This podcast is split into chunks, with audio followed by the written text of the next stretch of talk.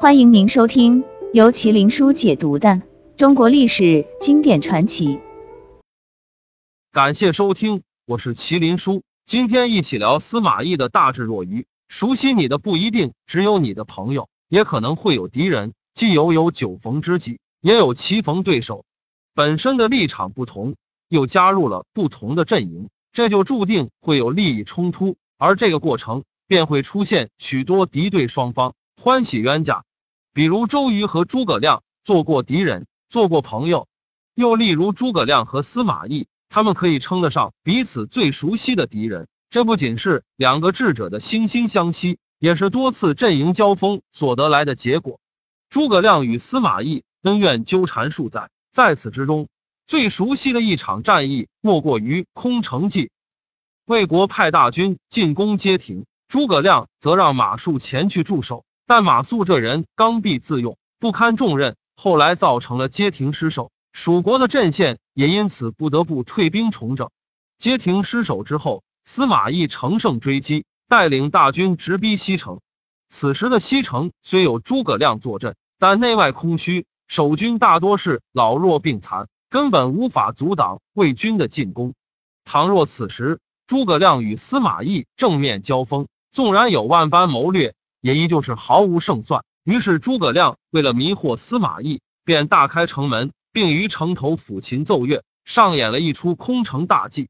诸葛亮可谓命悬一线，但在这最紧急的时刻，司马懿却意外带兵退去。如此一来，诸葛亮便不费吹灰之力解除了西城之困。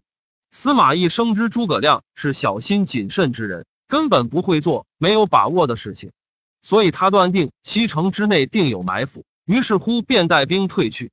司马懿本来与诸葛亮可谓是棋逢对手，但却在这一次空城计发生之后，他的地位则低了诸葛亮一头，也给世人留下了一个没有胆量的形象。他不如诸葛亮的事实，似乎成为板上钉钉的事情了。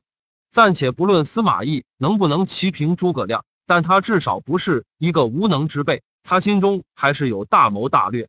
曹操去世之后，司马懿。开始登上历史舞台，为魏国的发展立下了赫赫战功，多次出征皆取得了胜利。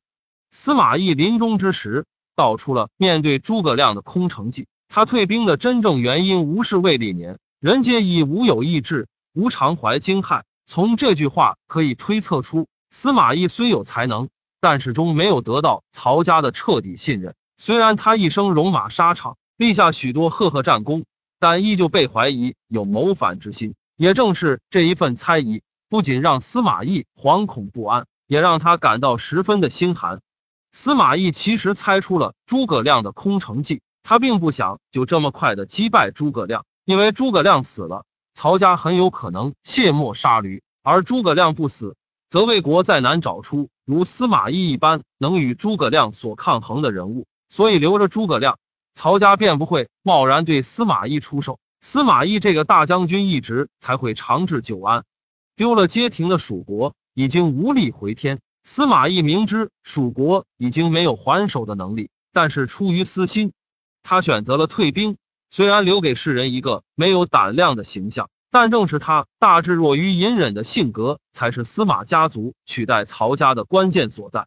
大家别忘了点赞、评论、分享一下。谢谢对麒麟书的支持。